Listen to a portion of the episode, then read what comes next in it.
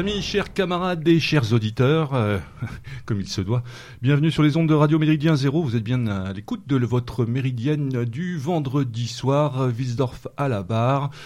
Euh, pour une émission, comme euh, je vous l'avais annoncé lors de, ben, l'émission Ça se défend, nous avions envisagé depuis, depuis pas mal de temps l'organisation, enfin la présentation de cette émission à l'occasion de la réédition d'un livre essentiel que chaque militant, chacun d'entre vous se doit de posséder dans sa bibliothèque. C'est ce que je vous avais dit à l'époque. Et la chose est toujours vraie et elle l'est certainement bien plus que et euh, qu'elle ne l'était à l'époque puisque on a tous besoin de vous pour ce livre.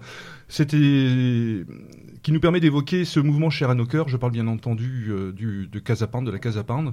Nos camarades italiens, euh, puisque bah, Méridien Zéro euh, est un peu, euh, comment dirais-je, l'émanation française euh, de ce qu'a pu être, en tout cas dans l'idée autour du mouvement d'action sociale,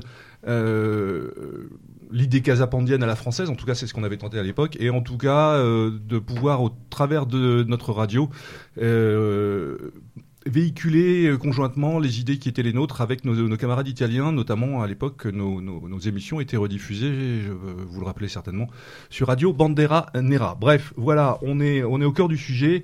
Euh, nous avions donc à cœur de, réaliser cette émission. Le, sujet, il est simple, le livre d'une part, et ensuite nous discuterons du mouvement avec, euh, avec euh, l'ami Chiara qui sera au téléphone avec nous depuis, depuis Rome pour, euh, elle qui est une militante historique du mouvement, pouvoir vous présenter un petit peu les contours, euh, les origines, la genèse et l'actualité de ce mouvement. Mais donc dans cette première partie, on va d'abord, euh, on va d'abord euh, comment euh, présenter la réédition de cet ouvrage. On a la, grande joie. D'abord, je salue mon, mon ami Jean-Louis Roumégas qui est avec moi ce soir. Bonsoir Jean-Louis. Bonsoir. Oui, juste un, deux, trois petits éléments en complément de, ce que tu as pu dire dans ta présentation. C'est vrai que globalement, on s'inscrit dans un, dans un courant d'idées politiques et de, militantisme qui est en effet celui développé en Italie par la, la Casapone. Après, chacun et chacune d'entre vous le savent, euh, il n'a jamais été question en France de copier Casapone par qui que ce soit, hein, que ce soit nous ou d'autres. Euh, tout simplement parce que euh, bah, chaque expérience est, est, fondamentalement euh, différente, euh, différente historiquement ancrée et, et, territorialement aussi ancrée dans des réalités qui ne sont pas transmissibles d'un pays à un autre. Donc on est dans cette démarche-là, démarche de réseau, on y reviendra, démarche nationaliste révolutionnaire, ça c'est très clair. Mmh. par contre, évidemment, on n'est pas dans la, la, copie de, de Casapone.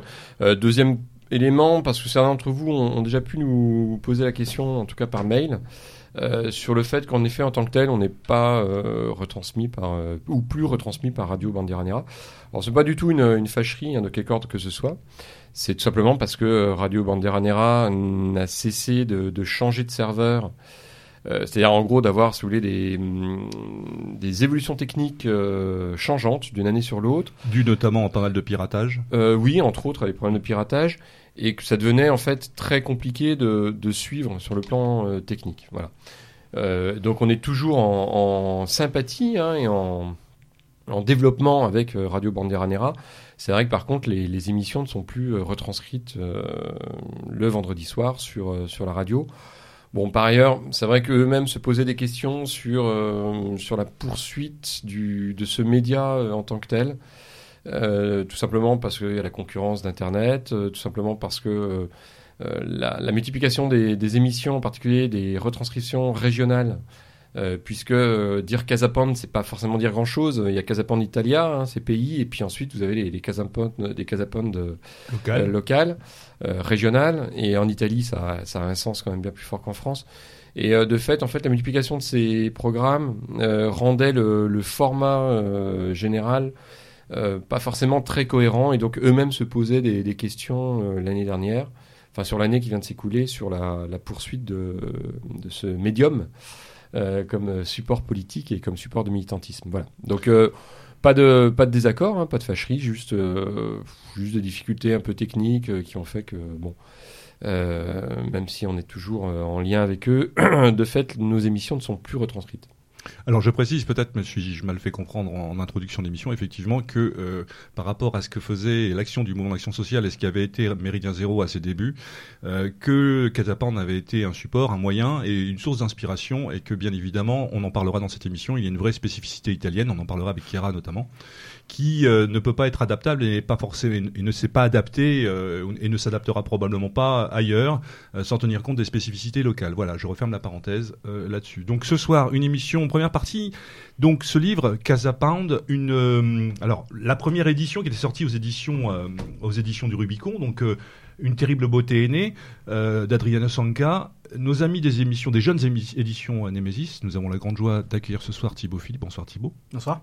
Qui représente donc euh, les éditions Nemesis, donc, dont il est la, la cheville ouvrière et la charpente principale. Avec Maurice Gendre. Avec Maurice Gendre, tout à fait. Euh, donc ce livre réédité là tout récemment, il vient de sortir il y a peu. Casapan, tout se réapproprié. Euh, pourquoi aujourd'hui l'utilité, nous on le sait, mais peut-être expliquer à nos éditeurs, euh, ce qui pour toi a, a été, euh, nécessaire dans la réédition de cet ouvrage, qui, rappelons-le, était épuisé. Oui, était épuisé. Bon, en fait, euh, les éditions, les éditions Nemesis, c'est la, en fait, c'est la poursuite des éditions du Rubicon. Sauf qu'on a adopté une forme, euh, une forme qui n'est plus associative mais entreprise pour pouvoir élargir notre capacité de diffusion, puisqu'il y a certains, certains libraires qui ne se fournissent que par des bases de données euh, qui recensent pas des livres d'association, mais des livres euh, à, base de sirettes euh, qui sont fournis pour des, pour des entreprises. donc c'est qu'une continuité. Le donc le Casapoun, ça a été le premier livre des éditions du Rubicon. avec Maurice, on n'était pas encore arrivé. Mhm. Et pour être franc, en fait, j'ai mis du temps avant de le lire puisque je je, je, ne disposais pas de l'exemplaire mhm. et qui était épuisé. Et on m'a tanné un peu pendant quelques temps pour qu'on puisse le rééditer. Euh, quand ça a été financièrement envisageable, euh, puisque le nouvel ordre mondial d'H.G. Wells a très bien marché, euh, on s'est mis dessus. Et donc je l'ai découvert, je l'ai découvert peut-être quelques mois avant que avant que qu'il sorte en, en, réédition. Et donc j'ai trouvé que sur le plan intellectuel, il était il était vraiment brillant. je suis passé par les sciences sociales au départ, j'ai retrouvé beaucoup de choses, mais qui étaient vraiment de qualité, avec des auteurs évidemment qu'on ne voit pas en sciences sociales. Et c'est surtout en fait une combinaison euh, euh, d'invitation à l'action en même temps que de formation intellectuelle et qui me semble particulièrement rigoureux sur le plan intellectuel, en tout cas suffisamment pour euh, pour justifier une réédition. Alors, avant de parler de l'auteur et, de la différence qu'il peut y avoir entre, entre le, la première édition et, celle-ci, peut-être rappeler que le livre, c'est avant tout euh, un outil, un outil politique, puisqu'il se décline sous la forme de 40 concepts, donc des concepts euh, très très larges, hein, qui vont de, de, concepts culturels, des concepts de la vie au quotidien, euh, pour vous donner quelques idées de, de, ce qu'on peut y trouver. ça, alors, l'avantage d'un livre comme ça, c'est qu'on peut le prendre à n'importe quelle page, bien évidemment, et aller directement à l'essentiel quand on, voilà, action, anarchisme, art, communauté, usure, tradition, logement. C'est aussi bien de le lire dans l'ordre, puisque des fois, il y a, euh, il renvoie à ce qui a été évoqué un petit peu avant. mais peut-être préciser, voilà, je tenais à préciser que c'était pas un, livre de politique classique, ce n'est pas un ouvrage, ce n'est pas un essai politique, c'est un, un livre autour de concepts. Il y a 40 concepts qui sont développés par Sianka et qui permettent justement, sont des outils. Et que c'est un outil de, formation militante, de formation intellectuelle surtout. Absolument. Donc les éditions du Mises dans la continuité des éditions du Rubicon, cet ouvrage, disons-le aujourd'hui, euh, on a besoin, il a besoin, même si vous l'avez cette première édition dans vos bibliothèques, il est important que vous puissiez avoir cette, cette réédition déjà pour aider les, les, les, les éditions Nemesis. On a besoin d'aider nos, nos, camarades qui prennent des initiatives, qui sont dans l'action et qui prennent des risques. C'est le cas. Vous avez pris des risques. c'est une entreprise. C'est une entreprise. Il y a des risques. On, a, on, a, investi, on investit plus de fonds pour une association. Il y a d'autres frais engagés. Mais euh, donc oui, ce sont oui, ce sont des risques de toute façon. Et clairement, et clairement, euh, sur ce coup-là, on a tous besoin de vous parce que ce, ce livre, au-delà de l'outil et de l'importance qu'il qu'il revêt pour vous dans votre formation militante, c'est aussi un soutien nécessaire à, à cette maison d'édition qui en a qui en a besoin. Préciser l'auteur euh, Adriano Sianca, euh, pour remettre un petit peu, euh, pour donner l'idée du personnage à nos auditeurs, c'est un peu le théoricien politique, Jean-Louis, de, la Casa Pound. Oui, euh, alors c'est pas c'est pas du tout un, idéologue dans le sens où c'est pas son métier. Hein. c'est un militant comme d'autres militants de la Casa Pound. qui par ailleurs professionnellement donc fait, tout autre chose que d'écrire des livres et de, produire des idées.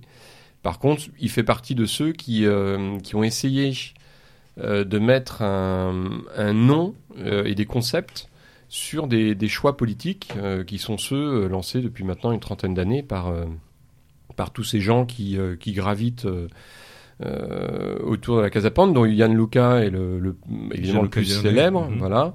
Euh, mais c'est tout sauf une entreprise individuelle. Euh, ça a tout sauf vocation à être, euh, à être groupusculaire et rester euh, groupusculaire. Et donc, à un moment, c'est vrai que l'auteur, lui, il a, voulu essayer, en effet, de, donner une charpente euh, intellectuelle euh, à quelque chose qui souvent apparaît surtout comme de l'action. Alors, on retombe là sur un, vieux débat euh, historique et historiographique hein, autour du, fascisme italien. Sur cette distinction entre le, fascisme mouvement et, le fascisme régime, on va dire. Euh, fascisme régime que certains d'ailleurs euh, ont pu contester hein, par le passé. Je pense à Maurice Bardèche par exemple, qui considérait qu'en fait le, fascisme quasiment était mort au moment où, Mussolini est arrivé au pouvoir, euh, considérant que à ce moment-là, ce, ce- cette expérience politique devenait plus un césarisme finalement très classique, hein, comme on avait pu en avoir sous d'autres formes au, 19e siècle. Mais en tout cas, plus cette expérience révolutionnaire euh, qui est portée jusqu'à la prise de pouvoir et qui, en gros, allez, euh, dure jusqu'en 1925-1926. Euh, donc un, fascisme au mouvement, euh, plus dans, dans l'action et, et dans la volonté de, de faire que dans la, volonté de penser. Bah là, avec le livre, avec ce livre, on a, on a l'illustration que, oui, bien sûr, dans le fascisme, dans le nationalisme révolutionnaire, hein, si on, étend, si on élargit, si vous le point de vue, l'action est importante. euh, Il y, a, le faire. Euh, on n'est pas, pas sur des, mouvements qui sont fondamentalement dogmatiques, euh, qui auraient un cadre rigide de pensée, mais on est quand même sur des mouvements qui ont ce cadre euh, et qui font pas n'importe quoi. Si vous voulez, on n'est pas dans, dans le confusionnisme ou à un moment dans des, dans des contradictions qui seraient à gérer euh, juste avec un objectif pour la prise de pouvoir. Voilà. Disons si- je me permets, c'est vrai qu'avec euh, en France, quand on quand on parle des gens hors de nos milieux, quand, quand on parle de fascisme, en fait, on imagine quelque chose qui, qui n'a rien à voir avec euh, la spécificité italienne. C'est-à-dire que c'est un terme qui est tellement euh, un terme qui est tellement galvaudé que quand on découvre qu'il y a énormément de solidité intellectuelle derrière, on a on a du- on a du mal à, on a du mal enfin on c'est quelqu'un qui ne serait pas de nos milieux, on a du mal à percuter. Quand on voit aussi les liens qu'il y a par exemple entre les anarchistes ou entre les fascistes, une certaine continuité, euh, ça commence par le par ce concept-là. D'ailleurs, je crois que ça commence par l'anarchie, le, le bouquin. Euh, c'est vrai que certains qui pourraient être assez dogmatiques et critiques du fascisme tomberaient de haut. Ouais. Oui, Bah, parce que, oui, pardon. Mais non, d'aut- d'autant qu'on le verra euh, euh, dans, l'histoire de la Casa Pound qui démarre en 2003 euh, par l'occupation donc de la Casa, de cet immeuble en plein, cœur de Rome. La grande césure qui va se produire, mais ça on verra avec Chiara en 2012, avec la volonté après de repartir dans une dimension plus politique en participant aux élections, ne s'est pas fait sans mal et sans difficulté. Ça a été un vrai cas de conscience pour nombre de militants, puisque justement il y avait, comme le disait Jean-Louis, cette logique de l'action, mais il y avait aussi peut-être pas cette volonté de franchir, en l'occurrence, le Rubicon pour, euh, pour, pour, pour passer à une autre dimension beaucoup plus politique, en tout cas beaucoup plus institutionnalisée dans le, dans le domaine politique italien.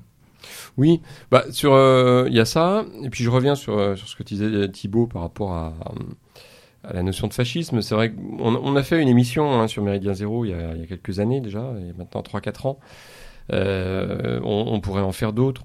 Il y a une réalité, hein, c'est que le, terme même du fascisme a été euh, défini et, et étendu par, euh, par ses ennemis, euh, ses adversaires et ses ennemis, en, en l'occurrence tout le mouvement cominternien dans les années 30, euh, ensuite tout le mouvement stalinien et l'extrême gauche d'une façon générale marxiste, enfin en tout cas léniniste euh, dans les années 50 et 60.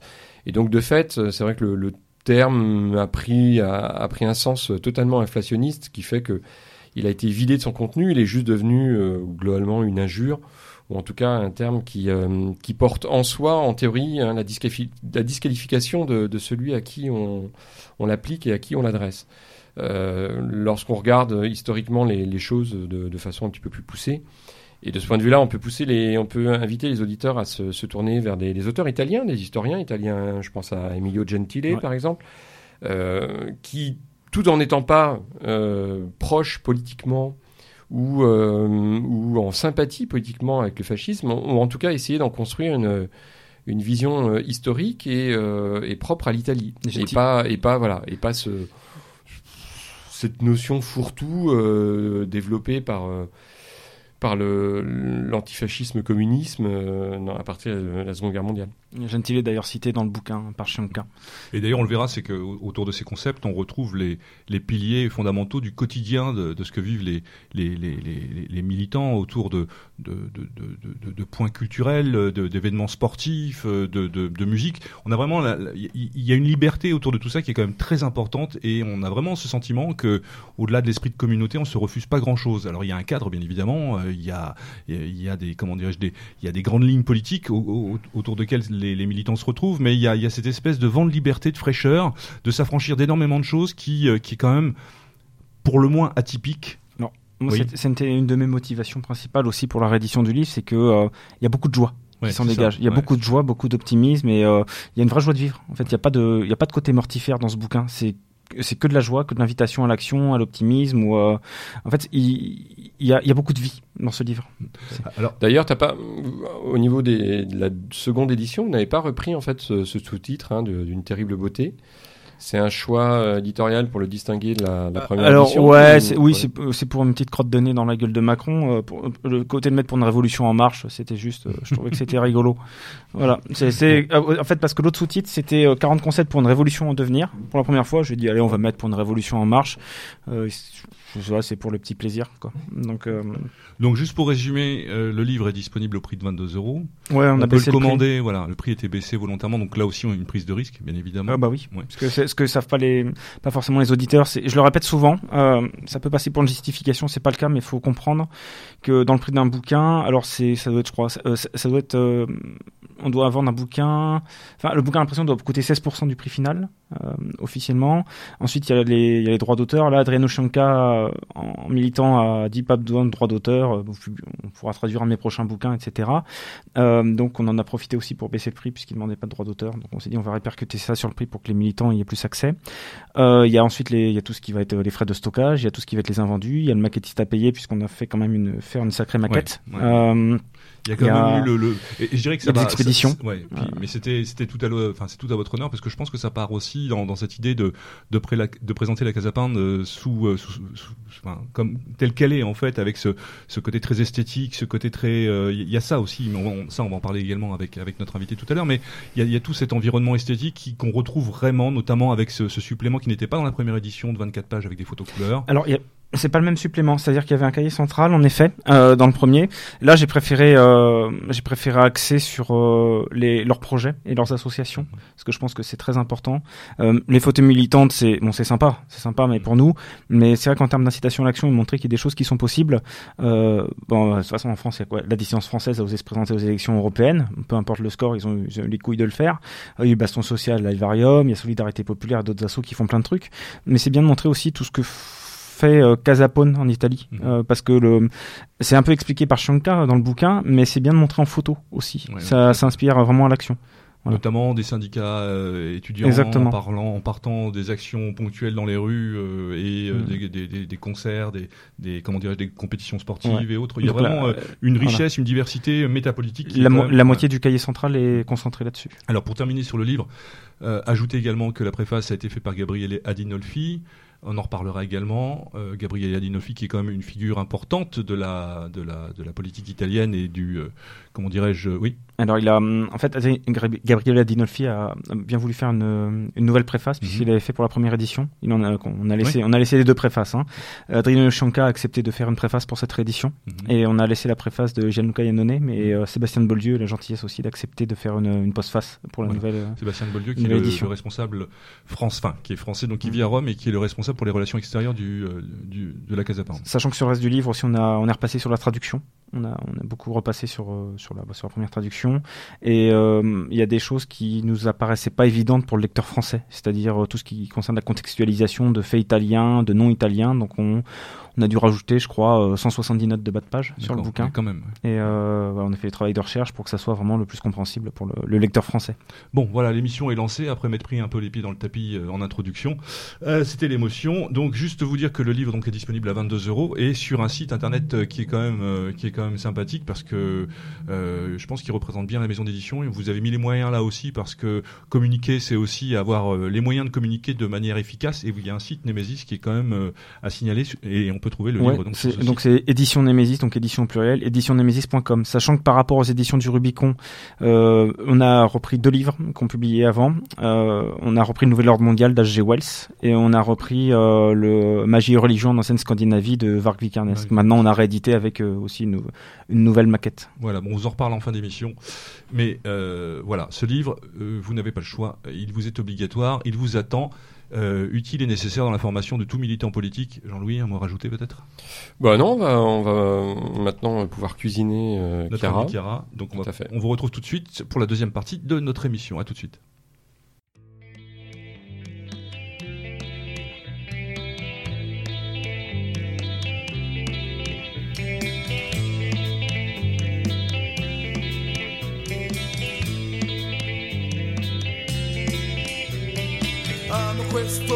Fatto con la roccia della mia terra. Amo questi prati testimoni d'amore e guerra. Amo questo mio soffio che gli detramutarono in voce. Amo questo mio popolo fiero che non conosce pace.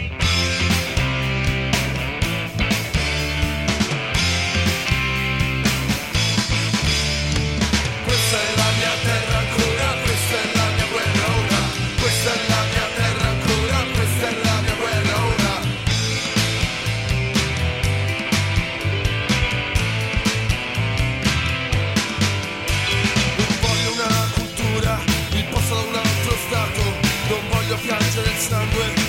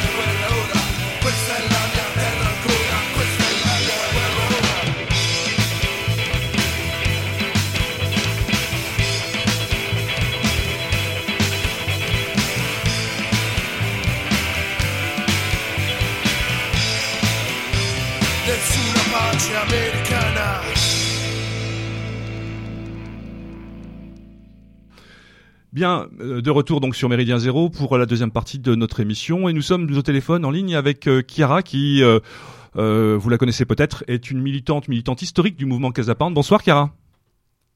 Oui, bonsoir, bonsoir tout le monde. Merci d'être avec nous, merci d'être disponible pour euh, pour Méridien Zéro pour cette émission consacrée euh, au mouvement italien Casa Pound. Ma première question, bien évidemment, euh, à te poser, c'est euh, euh, Casa Pound un petit peu. Il y a cette date de 2003 euh, euh, qui est dans nos têtes, qui est euh, donc la, la, la, date la plus importante à nos yeux euh, en tant que Français, qui correspond un petit peu à l'occupation du, du bâtiment de la Casa. Est-ce que tout a commencé à ce moment-là, euh, pour parler un petit peu de l'histoire et de la genèse de la Casa Pound Euh, oui, donc euh, j'espère d'être utile parce que je m'appelle pas Adriano Scianca, j'ai écrit euh, le livre, donc Pas de problème. je vais faire ce que je peux. Euh, non, en fait, euh, oui, on peut dire que le mouvement Casa Pound, euh, comme tu as dit très justement, naît le 2003 avec l'occupation du bâtiment au centre-ville de Rome, dans la rue Napoléon III. Mais en fait, l'histoire de ce mouvement, est, elle est encore plus, plus vieille.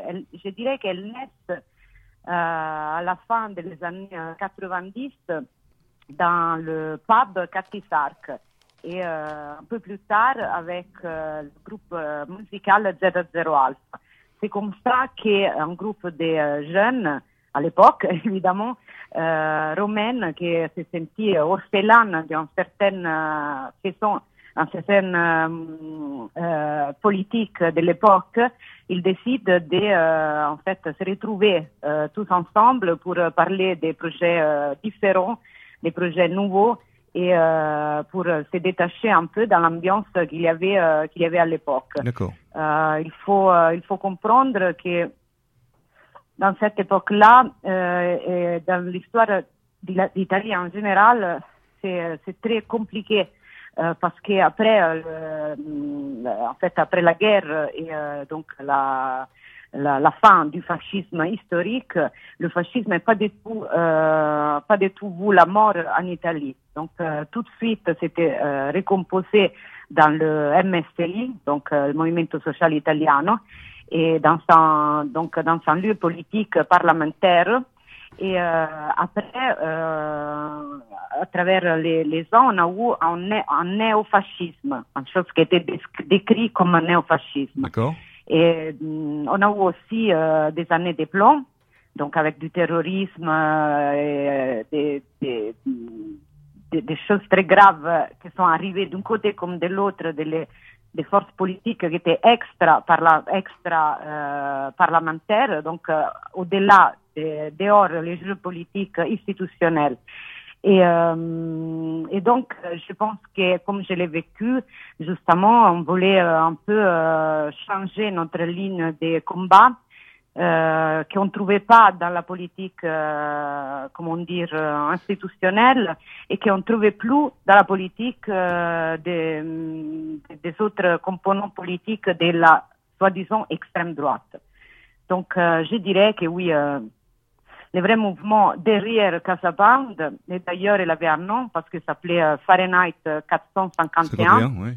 un sigle qui est resté euh, aussi à l'intérieur de Casa Pound, et donc euh, qui, qui, donc est, est, formé par les vieux militants de l'époque euh, aussi bien que des, des nouveaux et qui est toujours euh, derrière la, le, le, mystère et la force, on dirait, de Casa Pound. D'accord, donc effectivement, il y avait quand même cette volonté de, changer, de passer à autre chose. Est-ce que c'était aussi une volonté de euh, un choix de rupture? Donc ça, tu l'as bien bien expliqué. Mais est-ce que s'il y avait aussi un choix de radi cette radicalité, de cette originalité qui euh, de tribu sociale, comme on reprend souvent le, terme, euh, qui caractérise la, la Casa Pound? Oui, euh, parce qu'en fait, euh, à l'époque, euh, la politique, elle était euh, très rigide, même dans l'extrême droite. Il y avait plein de choses qui nous disaient, vous pouvez pas faire ça, vous pouvez pas parler de ces sujets. Alors que nous, en fait, et comme le, dit, le disait tout le temps et le dit encore Gianluca Iannone, donc le chef, de, le leader de Casa Pound, on voulait être des hommes libres, donc on voulait faire ce qu'on voulait euh, avec euh, les, les recettes qu'on choisi pour nous. Et euh, c'est pour ça que, par exemple, l'occupation euh, d'abord de Casamontag et après de Casapound a été très mal vu, très mal vu aussi de la côté plus proche, politique plus proche, entre guillemets. Donc nous, on a, on a commencé en occupant cette vieille école fasciste, des, donc des constructions fascistes qui étaient abandonnées pendant des dizaines d'années, qui était un peu éloigné par rapport au centre-ville de Rome, mais qui est encore dans, dans la ville, encore dans, dans, Rome. Et à ce moment, on a commencé plein de laboratoires, du cinéma. Euh, euh, on a commencé aussi à se regarder ailleurs, parce qu'en fait, pour nous, l'Italie, évidemment, c'est euh, très important, mais aussi ce qui arrive au reste du monde. Je pense, par exemple, déjà à l'époque, on parlait d'Argentine, donc de la crise financière et de, de toute crise qu'on on avait, on avait imaginé qu'un jour pouvait arriver dans des pays euh, d'Europe. Et, donc, par exemple, Z0 Alpha, c'était le premier groupe euh, d'AREA en disant à écrire une chanson pour Buenos Aires, pour l'Argentine, une chanson qui évoque le, capital, toutes les forces économiques qui sont euh, contre le, le, peuple, contre la population, qui qui ont cette idée de tout détruire euh, et, et, pour mieux assujetter euh, les, les peuples à, leur, à cet régime plutocrate, etc., etc. Donc, euh, à Casamontag, on a commencé à prendre des contacts avec euh, le reste du monde, on peut dire. Le reste du monde, ça veut dire euh, pas seulement l'Argentine, évidemment, mais le reste du monde par rapport à Rome, parce que tout au début, on était très centré sur Rome. Et après, avec cette occupation, on a connu plein d'autres communautés, mais même avec le, les concerts que Zeta Zeralpa jouait par toute l'Italie, on a connu des autres Italiens, des autres jeunes ou moins jeunes qui partageaient notre, notre esprit euh, et qui voulaient justement se rencontrer, se mieux connaître faire quelque chose ensemble. Donc c'est à Casamonta que je pense, c'est là où avec les concerts, avec les conférences, avec euh, plein de choses qu'on avait organisées en si peu de temps parce que ça durait euh, juste quelques années, qu'on a bâti un peu euh, les, les, les, les, bases de, de la Casa Pound. Après 2003, on décide à un moment qu'il faut rentrer dans la ville parce que l'endroit est malheureusement trop éloigné, c'est difficile à faire euh, l'agrégation euh, sur, sur, sur, place. Et euh, on trouve ces, ces bâtiments, cet euh, miracle, complètement abandonné, oublié dans le cœur de, de la ville. Oui, bonjour Clara, Jean-Louis euh, Romégas. Euh, bonjour Clara, Jean-Louis Romégas au, téléphone. Ah oui, euh, Je voudrais juste revenir sur l'occupation.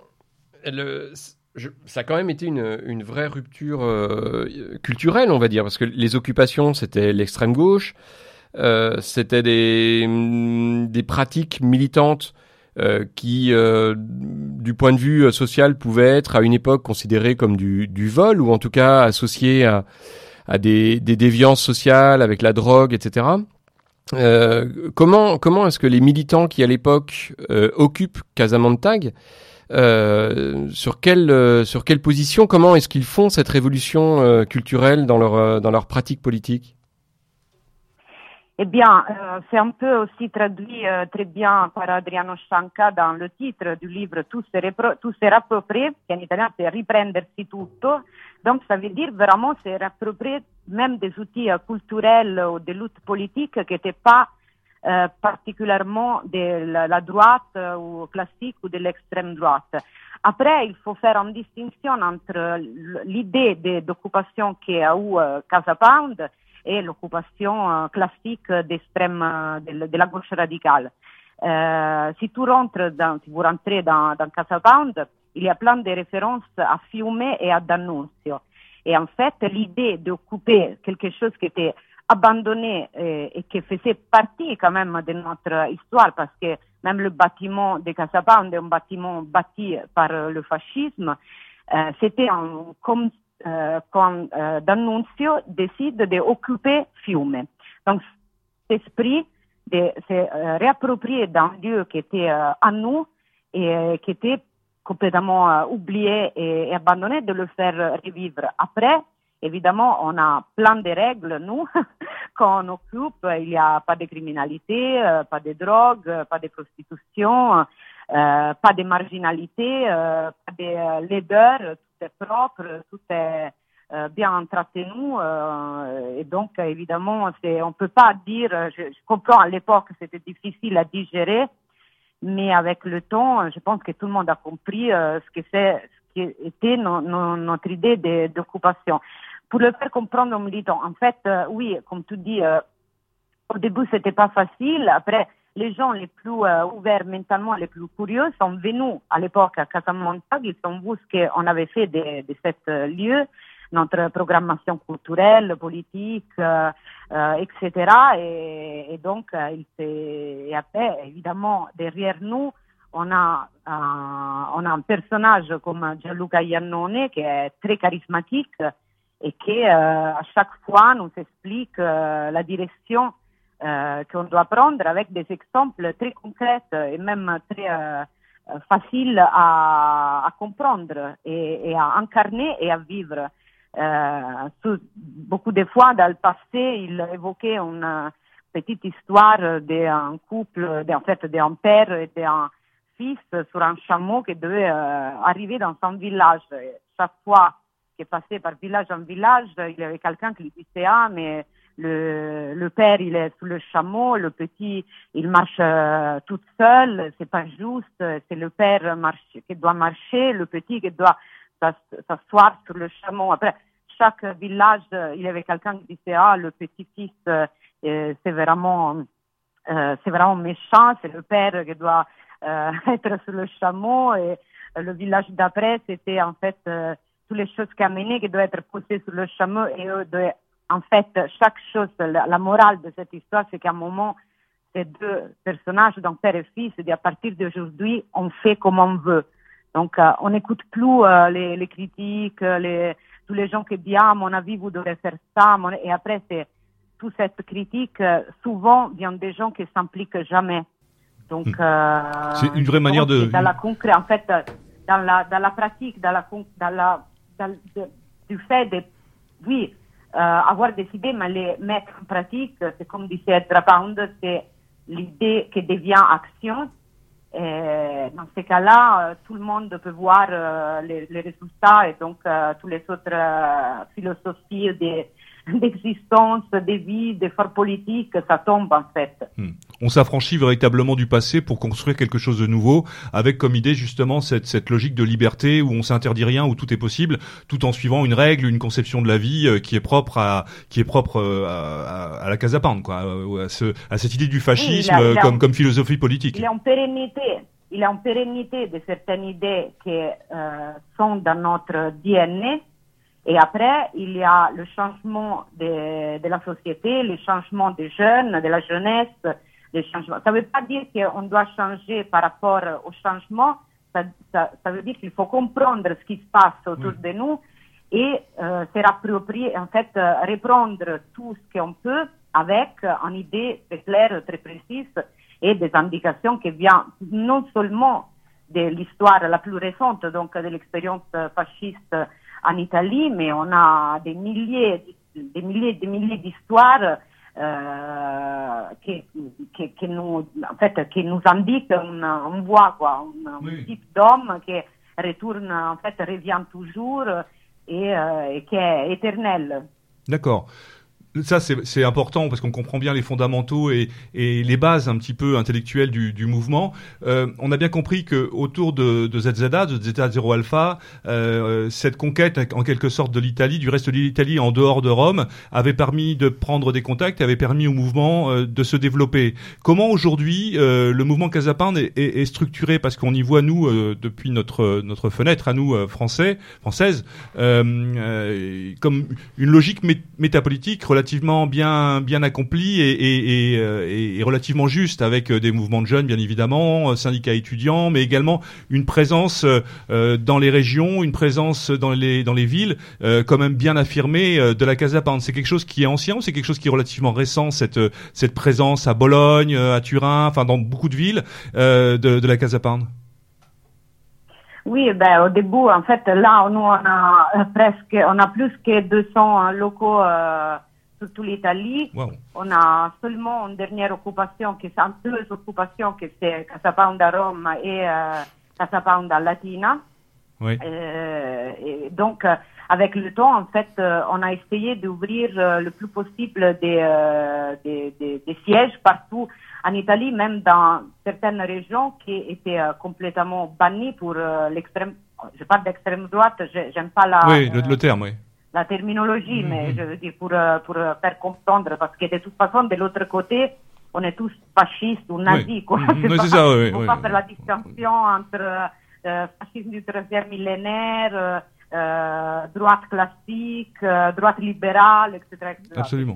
Eux, ils ne le comprennent, ils le comprennent pas.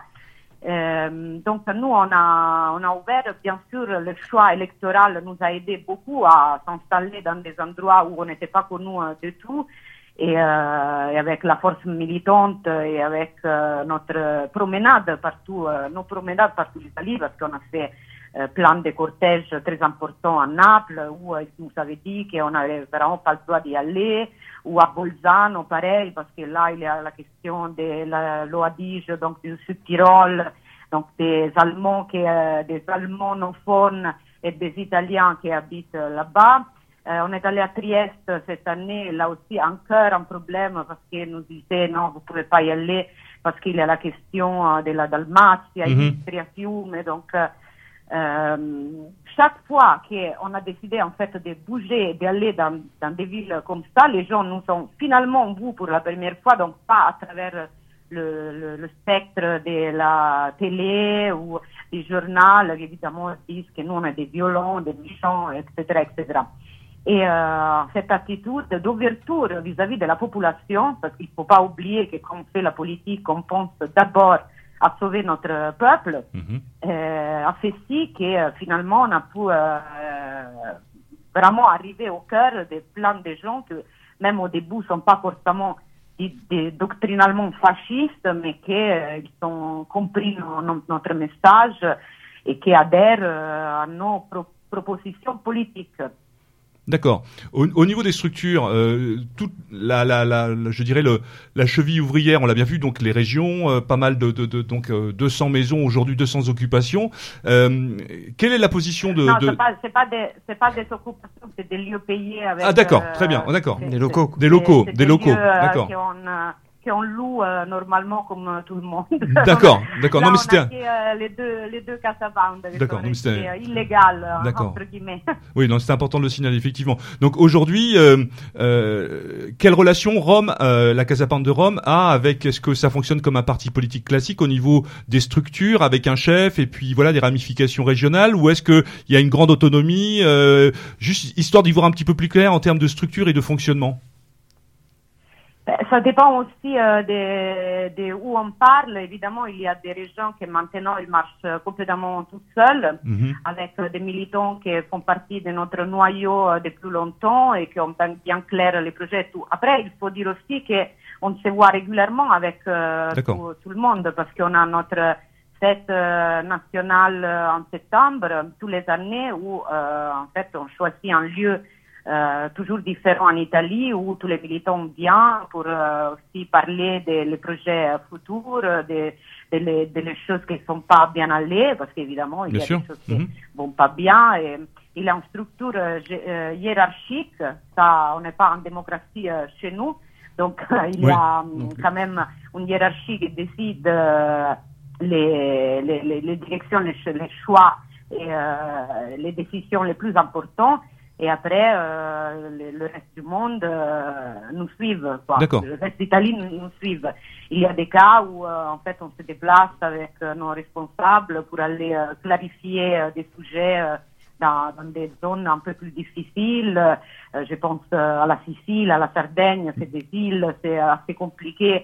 Il y a beaucoup de criminalité, etc. Donc, c'est plus difficile euh, de bien travailler euh, sur certaines zones. Mais au niveau national, euh, je dirais que euh, oui, il y a une autonomie, mais qui suivent en direction, une direction quoi.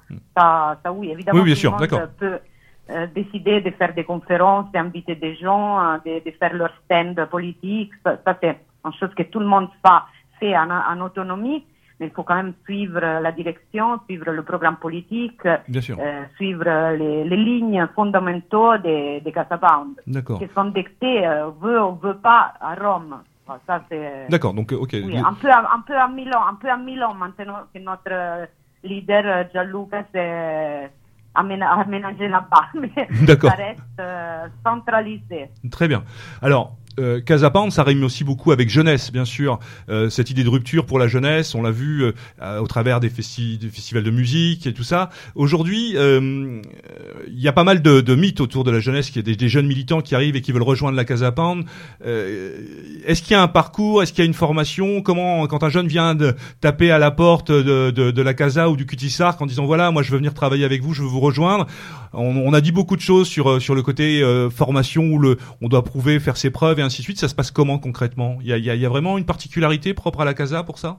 Euh, eh bien, euh, par rapport à la jeunesse, euh, il y a beaucoup d'activités dans l'intérieur des, des- des écoles. Donc, euh, le bloc studentesco fait des, euh, des euh, il- Syndicats étudiants programme, il fait, oui, des, des conférences, euh, il, euh, il recrute, euh, et- etc. Pour- par rapport à la formation, je dois dire que pour euh, tous les militants de Casa Pound, c'est on- c'est pas la formation en fait c'est continu. On on n'arrive jamais en fait euh, quelque part. Il y a toujours des choses qu'on connaît pas et qu'on doit. C'est au quotidien. pour ça que par exemple dans les sections, on a des lectures obligatoires Mhm. chaque mois.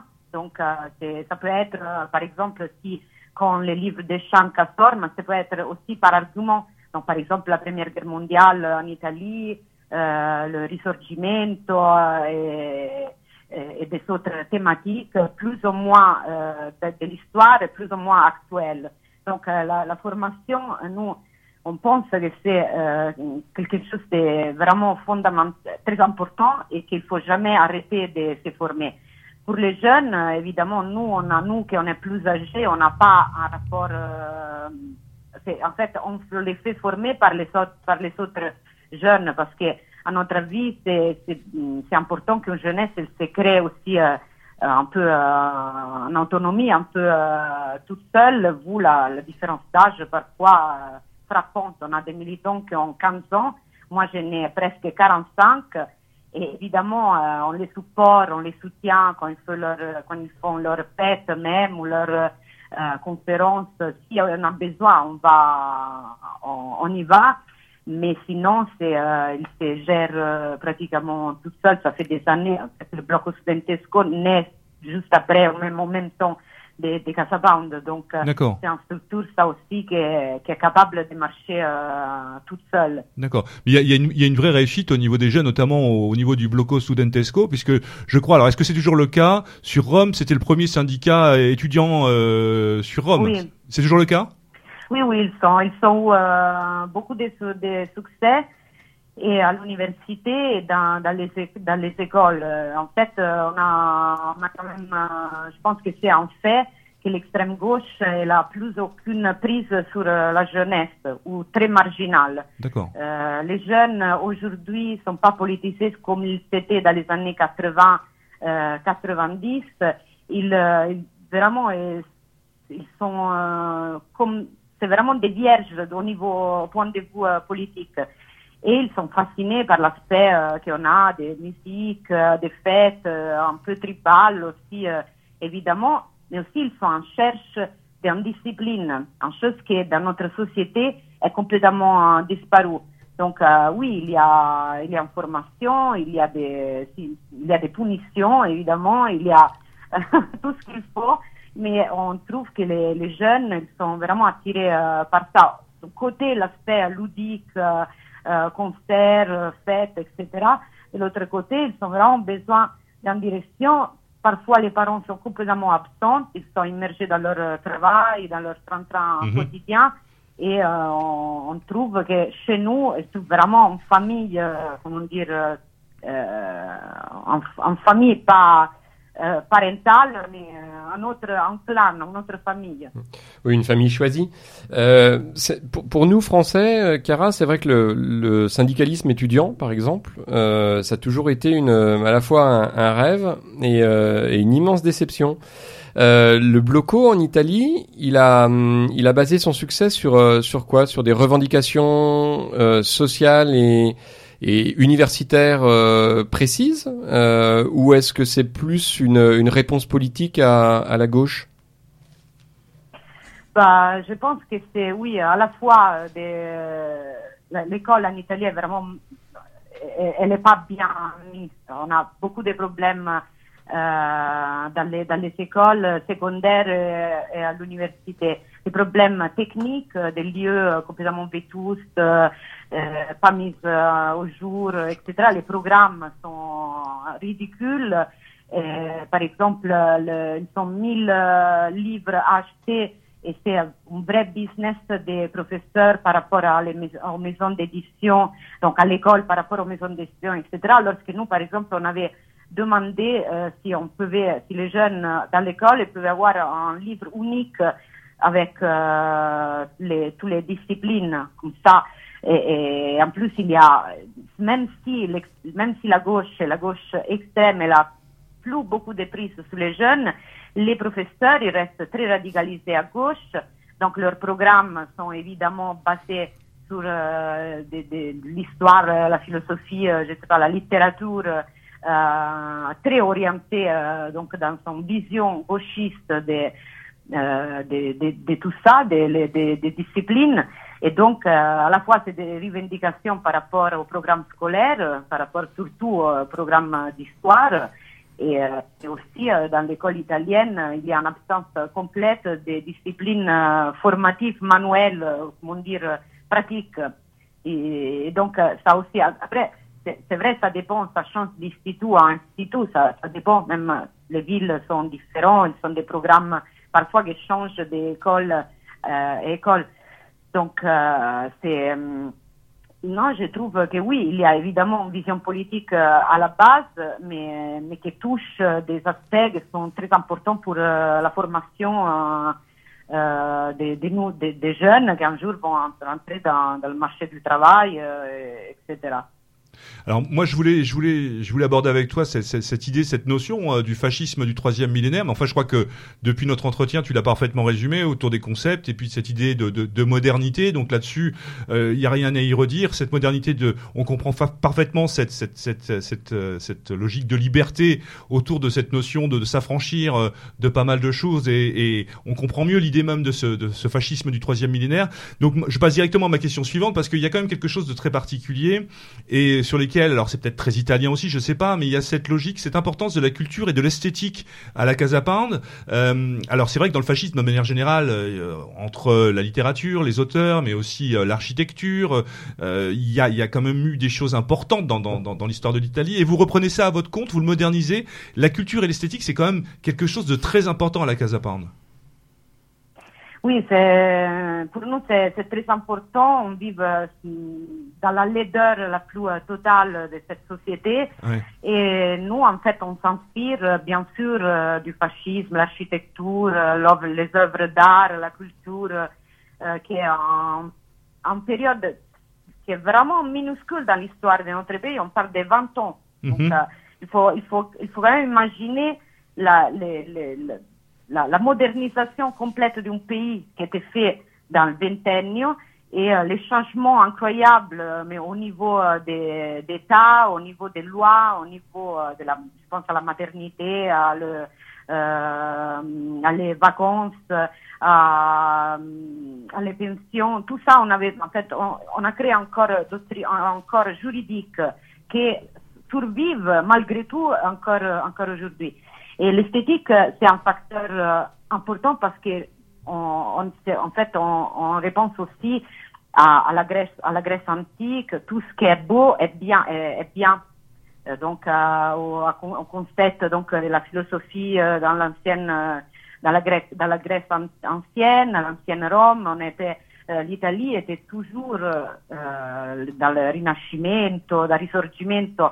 On a eu vraiment beaucoup de beauté. Donc, c'est- pas parce qu'on est dans, on vit dans une modernité horrible qu'il faut euh, renoncer à ça ou il faut pas avoir une attention même à notre style, euh, comment on s'habille, euh, comment l'éducation qu'on a, Oui. oui. euh, comment on se porte vis-à-vis des, des gens, vis-à-vis des gens qui n'ont pas nos, nos idées, parce que nous, on veut les convaincre. Pour les convaincre, il faut euh, montrer qu'on est mieux que tout le monde, donc euh, qu'on est les plus beaux, qu'on est euh, les plus préparés, qu'on est euh, les plus intéressants. que- et, et pour faire ça, l'es- l'esthétique, c'est très important. C'est pour ça que la première chose qu'on a fait quand on est entré dans, dans Casa Pound, c'était des œuvres, des véritables œuvres d'art. Mhm. Dans, dans tous les bâtiments publics pendant le fascisme, ils étaient obligés d'avoir des œuvres d'art dans tous les bâtiments publics, donc dans des bâtiments qui normalement sont nés pour être gris, bureaucratiques, euh, etc., etc. Le fascisme avait imposé cette règle euh, de, de beauté, donc quelque chose qu'on peut regarder à chaque fois, on peut se, euh, on peut se, comment dire, être fasciné à chaque fois qu'on va dans les quartiers Leur. Tout le monde, même les gens à gauche, ne peut pas s'empêcher de dire que l'architecture rationaliste, le, le quartier Eur, c'est magnifique. Donc, Ouais. euh, les villes de fondation, euh, on a, on a plein en Italie. Les parcs nationaux, les parcs nationaux, ça n'existait pas avant le, le, fascisme. Ça existe encore aujourd'hui. Donc, si aujourd'hui on peut aller dans la montagne et la chasse, on peut, on risque pas de tomber sur un chasseur, on risque pas de tomber sur des gens qui vont construire des sous, c'est grâce, c'est grâce au fascisme et à l'importance esthétique qui, qui, qui était dans, dans ces, dans ces mouvements politiques. Euh, bonsoir Chiara, c'est Thibaut. Euh, le, oui, ce que, ce que rappelait aussi Adriano Shanka justement dans, dans son livre, c'est que euh, pour la solidité des bâtiments, il rappelait que quand il y avait des certaines catastrophes, il y a des bâtiments plus modernes qui s'écroulaient, tandis que ceux qui avaient bénéficié de l'architecture fasciste euh, dans certaines villes tenaient encore et étaient beaucoup plus solides. Oui. Ben oui, ben, comme dans, dans on a des bâtiments de la Rome antique qui sont toujours debout et après, on a des monstres architectoniques euh, construits dans les années 60-70 euh, qui, qui tombent en poudre. Ouais, tombent en ruine, quoi. Ouais, L'Italie, c'est un pays avec beaucoup de euh, tremblements de terre, mais les choses bâties par le fascisme, elles sont pas, elles se sont pas écroulées sur sur le même. Donc, parce qu'il y avait une, une, vision dans, une, vision totale, totalisante. Donc, les matières primes venaient d'Italie, la main-d'œuvre était italienne, le projet, tous les, tous les, les architectes, beaucoup d'architectes qui ont construit euh, l'Italie dans cette euh, période, étaient des jeunes, euh, des jeunes à peine sortis de l'université. Donc avec un concours public, chacun présentait son ouvrage et il venait, venait choisi par rapport au mérite. Donc c'était une société méritocratique. Mhm. C'est la même chose qu'on veut refaire aujourd'hui. Après, l'Italie est devenue un pays extrêmement corrompu où euh, si t'es pas le fils de, tu, tu peux jamais arriver euh, nulle part. Et, euh, et, nous, on veut complètement changer cet aspect aussi, aussi cette fatalité italienne. Mhm. Beaucoup de gens pensent que de toute façon, rien va changer. Ils s'oublient tout ce qu'on a vécu dans le passé de notre, de notre histoire, c'était euh, pas comme ça. Moi, je reconnais pas les Italiens dans ceux que je vois dans la société actuelle je veux qu'eux aussi se reconnaissent plus et qu'ils reconnaissent en fait l'élan qu'ils sont, l'amour pour la beauté, l'amour pour le style, l'amour pour l'esthétique, euh, pour tout ce qui est beau et bien, comme disaient les Grecs. En tout cas, c'est un merveilleux slogan, euh, Kira, de se dire qu'on peut faire de la politique pour lutter contre la laideur qui nous entoure. Je trouve ça génial. C'est vraiment un slogan euh, actuel, moderne et, qui parle qui parle de lui-même. Moi, je, voudrais aussi euh, euh, revenir sur une, réalité qui nous semble à nous, une réalité italienne qui nous semble quand même assez assez incroyable. C'est-à-dire que partout aujourd'hui, on doit faire table rase du passé, on doit avoir honte de ce qu'a été pu être notre pays. Vraiment l'impression qu'il y a en Italie, on est quand même très très décomplexé par rapport à, à, la période du fascisme et, euh, par rapport à, Mussolini. On a vraiment l'impression que déjà, je pense que la, liberté de parole n'est pas tout à fait la même. Il me semble, tu me diras peut-être le contraire, euh, que qu'en France, mais on a vraiment ce sentiment euh, que, que, que chez vous, on peut on peut tout à fait assumer ce, passé, le revendiquer et euh, comment s'en inspirer et, et, et en parler tout à fait librement. Alors, est-ce que je me trompe ou il y a vraiment cette liberté de, de, de pouvoir euh, euh, traiter de sujets, euh, nous en France, bah, par exemple, toute la période de l'entre, enfin de, de, de, la collaboration, ce qu'on appelle la collaboration, et c'est quelque chose, voilà, on peut pas en parler, on peut pas parler du maréchal Pétain, on peut pas parler de ce qui a pu se passer, de la milice ou autre, c'est tout de suite sujet à controverse, bien voire voire plus, alors qu'on on a sentiment, je me trompe peut-être, je répète, qu'en Italie, on est beaucoup plus à l'aise par rapport à ça. Est-ce que c'est le cas? Euh, donc, je dirais que euh, au niveau populaire, euh, oui, au niveau aussi des obsessions de la, du journalisme actuel en Italie, -hmm. c'est pareil. On parle que de Mussolini, on parle que du fascisme. Évidemment, on ne parle mal. Bien sûr, bien sûr. Mais on ne parle. En fait, ouais. ça passe pas un jour sans qu'un un hebdomadaire ou un, un, un mensuel, etc., euh, mette en couverture Mussolini ou euh, le fascisme ou euh, et euh, la liberté, pour, pour, la liberté des paroles, je suis d'accord euh, avec vous jusqu'à ce moment. Là, on a vraiment, on est en train de se faire taper sur les doigts par oui. euh, justement cet esprit anti-européen et donc anti-national et donc anti-historique que tous les Bien pays d'Europe ont déjà vécu avant, avant nous. En Italie, c'était beaucoup très décomplexé. C'est vrai qu'après Dappio, il y a encore des visites, des gens qui vont, qui vont voir, qui font du tourisme fasciste, entre guillemets. Et euh, le calendrier euh, plus vendu en Italie, c'est encore celui de Benito Mussolini, donc euh, ça veut quand même dire quelque chose. Et c'est un sujet toujours actuel, on s'explique pas pourquoi. Par contre, je pense, peut-être je me trompe, mais du moment où on avait fait l'alliance avec Salvini, donc il y a quelques années, Salvini n'était pas encore si euh, connu, pas encore si populaire. Il, a, il, était même marginal dans son propre parti parce mm -hmm. qu'il ne faut pas l'oublier, la Ligue du Nord était en partie à l'époque sécessionniste, il s'en foutait de l'Italie. Il pensait qu'au nord, il disait que tous les problèmes d'Italie venaient du centre et du sud d'Italie, alors que Salvini, je pense qu'il a fait propre nos slogans, comme d'abord les Italiens d'abord, que maintenant est, son slogan, c'est devenu son slogan à lui, c'est le slogan qui lui a fait gagner les, les élections. Et, euh, et, aussi, lui, il a une façon de, en n'étant pas un fasciste à la base, parce qu'il n'est pas, euh, il, a, il est beaucoup très décomplexé par rapport à des gens qui viennent oui. de, de, la droite classique et qui doivent tout, tout le temps s'excuser oui, oui, de leur passé, de leur euh, travers politique, de leur idéal un peu trop à droite, etc., etc. Euh, donc oui, on a, on a bénéficié d'une liberté euh, d'expression, mais là, c'est en train de, de, de changer. D'ailleurs, tous les jours, sur les, sur les hebdomadaires, ils parlent de dissoudre Casa Pound, de en fait récupérer le bâtiment ou le bâtiment de, de Casa Pound et, euh, et, de nous faire plus euh, parler en fait. Parce que je pense que même si on n'a pas gagné euh, les élections, même si on a eu des résultats minuscules dans les élections, notre programme politique, il est quand même passé. Donc ça, c'est, ça, ça fait peur. Je pense ouais, ouais, que ça, inquiète, c'est incroyable. Si on pense à Casablanca, c'est un poignet d'hommes en Italie. On parle, oui, des milliers, des milliers de gens, mais quand même, ça reste très petit par rapport à la majorité, par rapport à la gauche, par rapport à, à, à le système qui est quand même euh, super important, la, la plutocratie, euh, l'Europe, des, des, des, des, banques, de la finance, etc. Si tous les jours on a des articles contre nous, tous les jours, ça veut dire quand même qu'on est en train de faire un bon travail. Mais ça veut dire aussi qu'on risque de, de se faire euh, fermer, quoi comme est arrivé en France avec euh, des organisations oui, politiques qui mmh. avaient commis euh, rien, oui, les bastions qui avaient, qui avaient commis euh, rien d'illégal. Quoi. À la fin, mmh. on parle de liberté d'expression.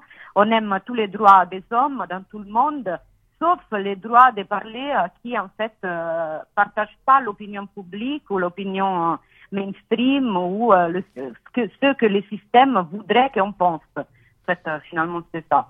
Ouais. Euh, oui, tout à fait. On est, on est bien d'accord, car sur les, je vais revenir un petit peu sur les élections parce que euh, c'est vrai qu'ici les, les camarades, les militants qui, qui suivent Casapand euh, savent que depuis maintenant quelques années, c'est un choix de, de participer. Euh, ce choix, c'est vrai qu'on pourrait un petit peu le, voir sous une, une, approche un peu léniniste, qui est de dire à un moment on n'espère pas gagner forcément, mais euh, de toute façon, c'est quand même une tribune excellente qui nous est offerte pour, euh, pour nous, nous exprimer. Alors c'est vrai que les résultats ont, pas forcément été euh, à la hauteur de, de, ce que vous pouviez espérer. 300 000 voix. Euh, 300 voilà. 000, hein. ouais. néan néanmoins, est-ce que, est-ce que finalement le, le public et la démarche que vous avez, est-ce qu'elle peut produire réellement du, du résultat électoral? euh, je vais formuler ma question autrement. Est-ce que en soi, finalement, euh, l'important c'est pas de participer euh, plus que le, résultat en lui-même? Ben, alors, il faut voir, oui, c'est un travail très ingrat parce que du point de vue bureaucratique, par exemple, en Italie, c'est l'enfer. Nous, en n'étant jamais été élus dans le Parlement, on est obligé à récolter euh, des milliers et des milliers de signatures à chaque fois. C'est un travail euh, psychédélique. Et après, euh, je te laisse, je ne vais pas ennuyer euh, les, gens qui sont à, l'écoute avec euh, tous les, les problèmes qu'on a techniques par rapport aux, élections. Je dirais que la, la, chose qui prouve que c'est important, c'est qu'en fait, on est devenu, dans les années passées, un peu un boussole pour la politique actuelle en Italie. Donc si quelqu'un comme Salvini euh, décide de prendre nos slogans, les, les Italiens d'abord, euh, pas de stop à l'immigration, c'est, quand même un premier gros parti qui parle, qui parle de ça. On ne parlait pas de ça. L'immigration en Italie, c'était pas c'était pas un problème, c'est, c'est devenu parce qu'on a parlé beaucoup de ça et on a fait si que la population, en fait, il, il voyait ce qui s'était en train, en train d'arriver. Après, c'est vrai qu'au niveau national, on n'a pas eu des résultats.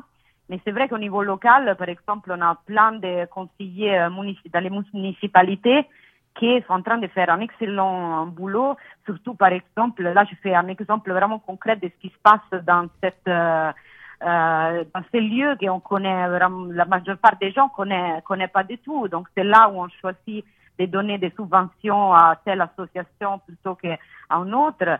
Euh, il y avait des associations qui se sont mis plein dans la poche pendant toute cette année. Par exemple, je pense euh, aux associations du Gay Pride ou ProGender ou euh, à des associations euh, euh d'extrême gauche euh, qui font, euh, qui, qui pas seulement en squat, l'utilisent comme un business, ils font plein de raves, des trucs illégaux, etc. Mais pas, et en plus, ils se, ils se mettent plein dans la poche du financement public. Alors, par exemple, là, on a réussi à empêcher le financement, pour exemple, par exemple pour, pour l'association pro, pro gender, théorie, théorie gender et pro gay pride, etc. Et on a donné cet argent à des autres associations qui travaillent vraiment pour la population. Je pense à des associations qui travaillent dans le cas des euh, tremblements de terre, dans le cas des inondations, euh, et qui sont vraiment à côté du peuple quand il y a euh, des, problèmes euh, comme ça, des tragédies des tragédies comme ça. Donc ça, c'est un petit résultat, mais c'est très important parce que les gens, là, ils sont au courant de ce qu'on fait. On fait beaucoup de boycottage, on est toujours présent.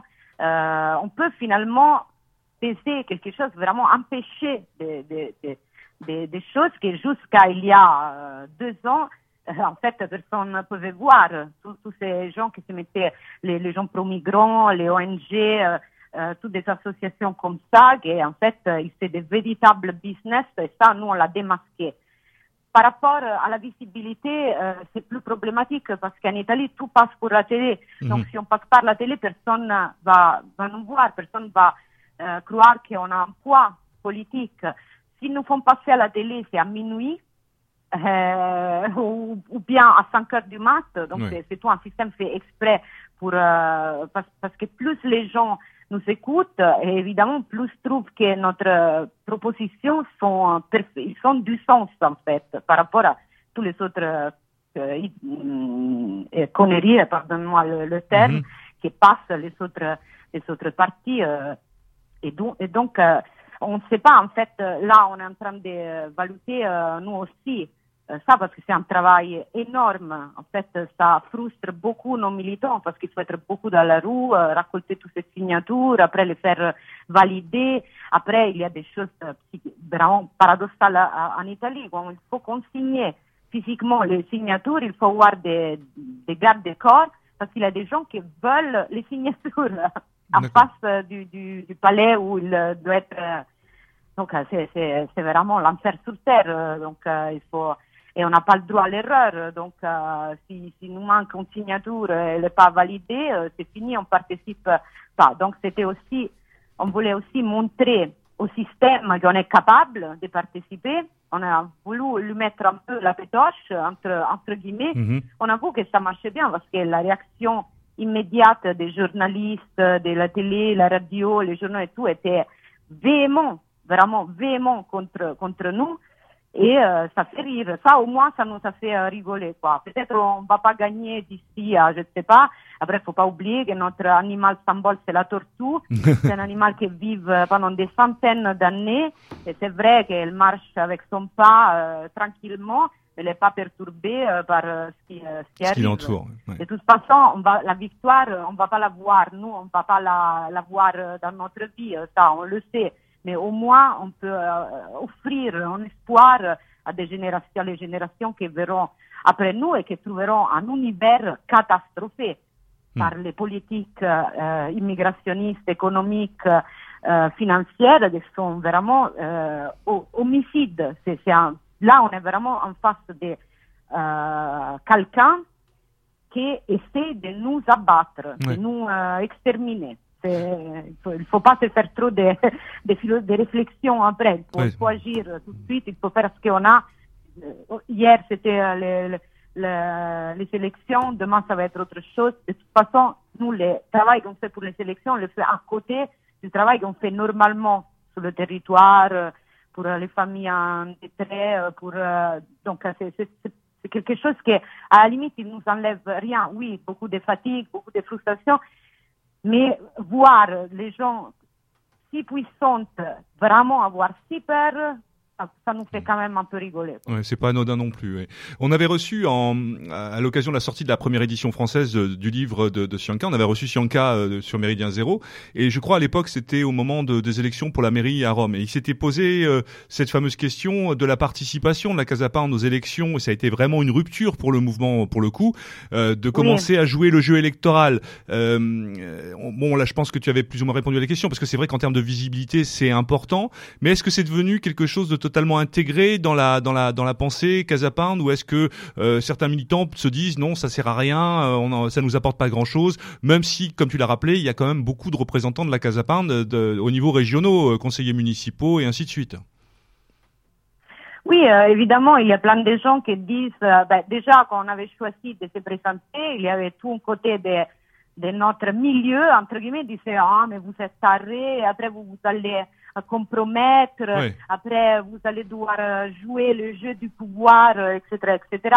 C'est mal nous connaître, je veux dire, Mm. notre euh, esprit pendant les élections, c'est le même esprit qui nous a mis, qui nous a, qui a animé ce mouvement euh, du, de son, de son début. Euh, on ne sait pas, on n'est pas sûr si on va se représenter, si on va choisir plutôt les élections locaux euh, par rapport aux élections euh, nationales. Et, euh, en tout cas, euh, c'est- tout en devenir. On voit aussi ce qui se passe dans la politique italienne. On voit, euh, je veux dire, déjà, Salvini est pas, ça ne veut pas être le sauveur d'Italie.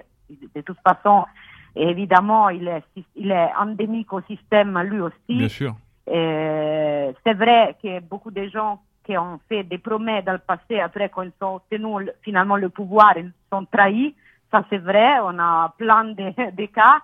Mais par contre, ce que disait par exemple Simone Di Stefano, donc c'était no- notre candidat, déjà pour lui c'est un sacrifice extrême, Oui, c'est oui. quelqu'un de très euh, pesé, il aime pas se retrouver euh, dans, dans les milieux télévisés, etc., contourner des journalistes, etc. Il a fait hyper bien, moi je trouve vraiment génial tout ce que, tous ces mots, tout ce que, tout ce qu'il a fait.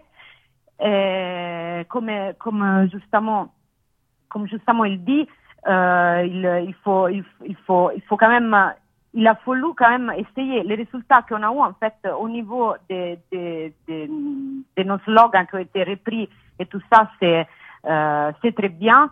Euh, on va voir, après on va voir, euh, on va choisir euh, selon euh, des, des types d'élections euh, ce qu'on va faire, c'est clair. Euh, évidemment, tout le monde s'attend euh, un peu plus à chaque fois.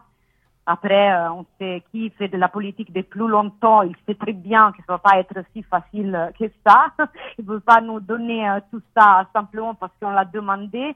Il faut continuer à convaincre les gens. Après, le fait, par exemple, c'est un, une banalité, mais le fait de récolter dans la rue les signatures, ça nous fait connaître aux gens. Bien sûr. Ça nous donne la possibilité de parler, de nous faire euh, connaître. Donc euh, ça, par exemple, on a eu plein de gens. À, à la, à la base, on était en mouvance très jeune. Notre euh, chef, les, les plus âgés, ils sont 40, 44, 45 ans. d'accord Là, par exemple, on a eu plein de militants de 50, 60 ans. Donc, euh, des gens complètement insérés au niveau productif, au niveau euh, professionnel euh, Mhm. dans le tissu Ouais, social. Donc, pas Mm. des... Parce qu'après, il faut, il faut aussi comprendre que les gens ont peur, peur que c'est marginal, ont peur que c'est trop punk, que c'est trop jeune. Euh, ils se demandent qu'est-ce que tu fais véritablement dans la vie, etc. etc. Donc ça, par exemple, c'était aussi un autre aspect important, extrêmement difficile à gérer, parce que c'est extrêmement difficile à gérer des gens de 50 et 60 ouais, ouais, ouais, ans bien sûr mais, mais quand même, ça nous a donné un autre niveau qu'on n'avait pas à l'époque. On avait que des jeunes et nous, et même si on a 20 ans d'expérience politique sous les épaules, Euh, il y a beaucoup de choses qui nous échappent. Évidemment, Bien on n'a pas 50 ans, on n'a pas 60 ans, on n'était pas dans la politique avant. Donc, on a même des gens qui nous ont donné plein de conseils. Donc, ça aussi, c'est, c'est important. Et, euh, et moi, je pense que malgré tout, c'est une expérience euh, positive, D'accord. malgré tout. D'accord. Donc, euh, pour parler justement de la politique actuelle, euh, euh, Salvini, on peut pas dire, enfin en France en tout cas, il est perçu. Alors l'Italie par rapport à, à son combat contre contre l'Union européenne euh, est, est régulièrement, euh, comment dirais-je, critiqué, euh, mis au banc euh, dans la presse française et dans les médias français. On est quand même très surpris. euh, bon, on connaît très bien la, la, la- le langage de nos médias et, et ce à quoi ils veulent, euh, ils veulent, euh, ils veulent, comment dirais-je, euh, arriver. Mais on est surpris quand même quand on voit au niveau italien euh, la popularité de Salvini. Comment à la Casa on on, on, analyse cette cette, cette popularité? Est-ce que par rapport à cette adversité européenne, est-ce que le peuple italien fait corps derrière Salvini? D'ailleurs, rappelons que Salvini n'est que ministre de l'Intérieur. C'est peut-être c'est pas lui. Enfin, il est vraiment euh, en haut de l'affiche, je dirais, en termes de, en termes, on ne parle que de lui. Euh, Est-ce que le- les Italiens font corps derrière eux? Est-ce que quelles sont les relations de la Casa Pound avec la Liga? Euh, On a, est-ce que il y a eu des, des échanges, des choses comme ça? Est-ce que vous avez aidé aussi dans des campagnes, comment officielles Et que- quelle vision vous avez de la politique de Salvini aujourd'hui? Ben, c'est, euh, assez compliqué parce que là, la Ligue, en fait, elle, euh, elle est euh, alliée au mouvement 5, Cinq étoiles, étoiles, qui hmm. devient, il, il bouge de plus en plus euh, à gauche. D'accord. Après, c'est un parti composé des incompétents. Vraiment, c'est le parti de l'incompétence. Donc, je pense que Salvini a beaucoup de mal avec ça parce que Salvini est un homme très intelligent, je trouve, euh, qu'il a su créer son personnage, je veux dire, à partir de rien. Parce que je, je vais rappeler que quand même à l'époque, il faisait, il, il faisait partie d'une frange assez marginale de la Ligue, de la Ligue du Nord, qui a fini pour devenir la plus, la plus importante. Mhm. Donc il, a su se vendre très bien, c'est un politique né, il fait la politique depuis qu'il est très jeune, Euh, il a commencé comme euh, communiste en fait, après il a bougé euh, ses idées, etc., etc., par contre, dans, dans, son- dans sa jeunesse.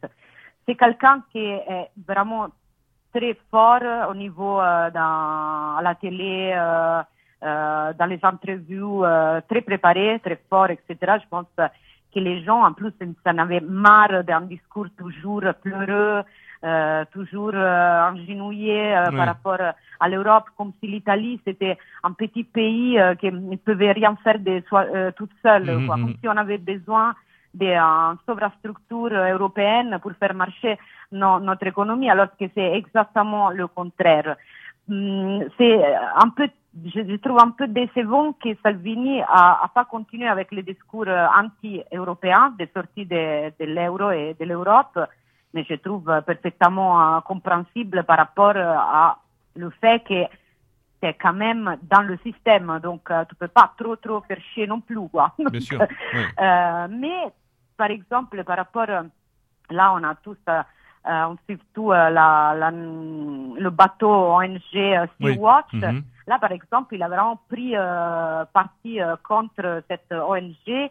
Il veut absolument pas que cet euh, bateau arrive euh, sur les côtes euh, Italiennes. Et il a fait des déclarations Très- flamboyantes. ouais, très fortes, euh, oui, très fortes. Donc, euh, très bien, euh, magnifique. Après, euh, ça reste un homme politique euh, classique, donc euh, on ne peut pas s'attendre non plus euh, le miracle. Mais euh, je je le trouve pas si, euh, si mauvais que ça. Il a fait des choix aussi de faire un livre avec Altaforte, qui était très critiqué, mais qui était hyper bien vendu. Donc euh, le mec, il sait quand même c'est bien se poser dans, dans, dans le spectre politique. Je trouve ça excellent et franchement, je le trouve euh, un personnage euh, très très fort au niveau euh, politique. Après, c'est pas, c'est- c'est- il n'est pas des Casapound. Non, c'est clair. On peut bon, on, on va te libérer. Juste une petite dernière question, Chiara. Euh, euh, Oui. La Casa Pound, c'est est- est une espèce de phare, un peu un modèle pour beaucoup de mouvements politiques européens. On l'a dit, nous, en, en première partie d'émission, il y a une vraie spécificité italienne qui est difficilement euh, adaptable, transposable, euh, notamment en France, euh, parce que voilà, je pense qu'il y a une vraie spécificité euh, qui vous est propre. Quelle, quelle vision vous avez de la France aujourd'hui politiquement? Et quelle relation vous avez avec avec euh, des mouvements européens? Euh, Est-ce que pour vous, vous ressentez un petit peu ce, ce, ce phénomène de modèle que qu'on peut percevoir parfois autour euh, autour de l'expérience italienne? Ben oui, euh, d'a- d'abord on est très euh, content qu'il y a beaucoup des Européens qui sont venus nous rendre visite. On a pu changer plein des idées, même euh, prendre par exemple euh, euh, des conseils par rapport, euh, par exemple, à l'immigration. En France, c'est un phénomène que vous connaissez très bien. Euh, en Italie, c'est quelque chose encore de, nouveau. Et par exemple, au début, il n'était pas inséré, la question immigratoire, n'était pas insérée dans le programme politique de Casa Pound, elle était après. Je trouve que l'expérience française et la connaissance avec des militants de haut niveau nous a aidé à, à ouvrir les yeux. Moi, moi, je n'avais pas besoin parce que mes yeux étaient déjà ouverts par rapport, je dirais, à tout. C'est clair. Je connais très bien la France, c'est un pays que j'aime beaucoup et, euh, et ça me fait saigner vraiment le cœur de voir euh, ce qui arrive dans, dans, dans les autres pays euh, d'Europe. En fait, Mhm. comme je disais, déjà le nom Casa Pound, c'est un homme qui a volontairement choisi un poète américain, non Ouais, pas un ouais. Mhm. Donc ça, ça, même si c'est pas transposable dans les autres pays d'Europe, on trouve que l'ouverture à les autres mouvements européens, c'est quelque chose de très important. Il faut quand même pas être fixé sur, par exemple, véritablement dans le problème d'immigration. Il ne faut pas se réjouir si notre pays euh, rejette des, euh, des immigrés parce qu'ils vont aller en Espagne, ils vont aller en France, ils vont aller en Autriche, ils vont aller en Allemagne. Et pour nous, chaque coin d'Europe, ça fait partie de notre euh, cœur. Mm. Donc c'est la véritable civilisation Oui. européenne qui est à risque. Et, euh, et pour ça, nous aussi, on fait, on, quand- chaque fois qu'on est invité, on fait euh, des conférences euh, à l'étranger. L'autre jour, on a reçu une délégation espagnole euh, qui nous a mis les points, c'est expliquer la situation en Espagne. On est très intéressé par tout ce qui se passe dans les autres pays. La France, on avait tous un peu, je pense, comme tout le monde, espéré dans le Front National. Mhm. Euh, ça donne une idée de combien de gens sont plus prêts à accepter quand même ce qui se passe dans, dans leur rue, dans leur ville, dans leur village. Absolument. ouais. Et donc, c'est c'est quand même un résultat euh, important. Après, euh, c'est c'est vrai que la politique, c'est quelque chose de, de très extrêmement compliqué. Vous, vous avez un système élect- électoral qui permet pratiquement pas Oui. au Front National de, non, euh, nonobstant les gros scores euh, électoraux, il, euh, en fait, il ne peut pas rentrer physiquement dans, dans les palais du pouvoir et tout. Ils, sont, et donc, ça, c'est, ça nous fait quand même réfléchir aussi à notre engagement au niveau euh, électoraux, parce que c'est quand même quelque chose qui nous ouvre les yeux aussi. On a, on avait plein de, on a plein de contacts avec des militants français, évidemment avec le bassin social. Sûr, Après, on, on attend que quelque chose de nouveau soit, soit fait. Il faut pas, il faut pas baisser euh, quand même la garde. Il faut continuer, il faut persévérer. Euh, le système, il trouvera toujours un moyen pour euh, nous faire, pour nous fermer, pour nous mettre en prison. mais, mais il faut, il faut continuer. Il faut, euh, comme, comme beaucoup de pays se sont inspirés à nous, nous aussi on s'inspire Sûr. de, beaucoup, euh, de beaucoup de pays et de beaucoup de réalités qui sont beaucoup plus difficiles que, que la nôtre, par exemple. D'accord. En tout cas, merci beaucoup, Chiara, pour euh, d'avoir été disponible pour nous. C'était vraiment un grand, grand, grand bonheur de pouvoir échanger avec toi. Cette émission nous tenait vraiment à cœur. Euh, C'était Ah vraiment quelque chose d'important. Merci d'avoir été euh, claire, euh, précise, d'avoir accepté nos questions parce que voilà, euh, la Casa pour nous aussi, ça nous parle depuis déjà de nombreuses années sur Méridien Zéro. Et euh, bien évidemment, euh, transmet euh, notre meilleur souvenir à nos camarades italiens. Plein de bonnes choses, bien évidemment. Euh, et puis et à Sébastien, notre amitié à Sébastien, tout, voilà. et puis euh, encore, Merci. euh, oui, Non, merci à vous vraiment pour, euh, pour euh, cette interview. Euh, Je voulais quand même euh, vous féliciter pour euh, la- l'édition de le livre d'Adriano Scianca en français. Euh, je la trouve, je l'ai lu euh, parce que euh, évidemment j'avais lu celle en italien, mais j'ai lu la version en français aussi. Je trouve ça très important et aussi les photos que vous avez mis, c'est c'est une très bonne idée. Et, et aussi, très- je trouve que ce livre c'est très important parce qu'il y a des différents niveaux de lecture. oui, Donc, on peut le lire vraiment comme un militante base qui s'approche à nos idées ou à Casa Pound, etc. euh, on peut lire l'aspect historique, politique, euh, même philosophique. Et euh, ça nous donne plein de références à la France, d'a- d'abord, parce que la France, il a eu beaucoup de, et là encore, au contraire de l'italien, en France, il y a encore beaucoup des intellectuels, des penseurs, des philosophes qui quand même, ils partagent euh, plus ou moins nos idées qui sont très importantes. Et, et donc, euh, bravo pour, euh, pour votre euh, boulot. Moi, j'ai traduit aussi, donc je sais que c'est extrêmement euh, difficile Mhm. et, et frustrant de traduire un livre. Ouais. Donc, euh, j'espère que ça va beaucoup vendre et que même les gens qui en France vont faire une première idée, ça, je pense que c'est un point de départ exceptionnel. Ouais. Pas seulement pour comprendre l'Italie, mais pour comprendre tout no- notre mouvance, ce qui, s'a- qui est en train d'arriver chez nous, il arrivera ailleurs, il est déjà arrivé ailleurs, donc il faut faire vraiment un, euh, une union entre tous les dissidents euh, d'Europe, Absol- et, et pas seulement d'Europe. Absolument, absolument. Puis ce Merci. livre, en tout cas, euh, Thibaut est à l'écoute, c'est lui l'éditeur et il te remercie grandement. En tout cas, c'est vrai que ce livre, autour de cette idée telle que le présente Sianka, de ces 40 concepts, permet quand même d'appréhender la pensée, euh, la pensée autour de Casa Pound et ce qui, ce qui est le moteur politique justement de l'action, euh, de l'action de, de Casa Pound. Merci, un grand merci encore. Je me répète, Kira, mais c'était un vrai bonheur de pouvoir discuter avec toi. À très bientôt pour de nouvelles aventures. hein. À et, très bientôt. et puis euh, transmets euh, plein de bonnes Merci choses à- aux camarades italiens. À bientôt. Merci. Au revoir. Salut. Oui, Au revoir. avec Au revoir. plaisir. Au Merci. revoir. Et voilà, chers auditeurs, nous étions donc. euh, c'était du, euh, c'est une grande première en fait pour Méridien Zéro. Bah écoute, on en a, on en a rêvé. On en a rêvé, ça y est, c'est fait. En tout cas, j'espère que vous aurez pris autant de plaisir que nous à, à, à écouter Chiara et à, à mieux, à mieux comprendre le, le, le, le- la réalité factuelle euh, du mouvement, et de, de, de, de son histoire, sa genèse, euh, sa manière de fonctionner. Euh, c'était, un- à mon sens, le support nécessaire pour présenter la réédition de l'ouvrage, Thibaut. Je crois que c'était vraiment Ah la, oui, Mouchan, oui, oui. Ouais, la meilleure manière de faire.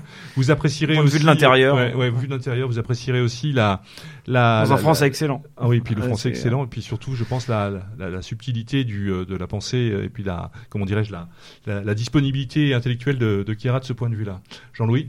Oui, oui, non, mais on, on peut. euh, on- bon, non seulement évidemment, on invite nos, nos auditeurs à, à lire, à acheter, et à lire le livre, mais au-delà, c'est vrai que le Sa- Salvini, en, en un sens, a peut-être effacé euh, le l'intérêt qu'il y avait en France euh, pour euh, pour Casapande. C'est il l'a il l'a peut-être un petit peu euh, diminué parce que parce que on a eu l'impression peut-être d'ici, en tout cas certains ou certaines ont pu avoir ont pu avoir l'impression qu'une une partie de nos idées était arrivée au, au pouvoir en Italie.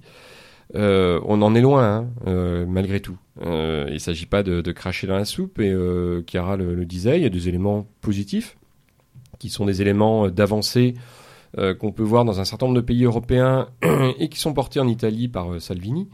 Après, il y a toute une série de choses sur lesquelles on peut aussi avoir un, regard critique, tout comme on les aurait d'ailleurs si en France le Front National arrivait un jour au pouvoir. Hein, bon, c'est-à-dire que si on était ces mouvements-là, euh, eh ben, on ne serait pas Méridien Zéro, on ne serait pas Casa Pound, euh, on serait ces mouvements-là.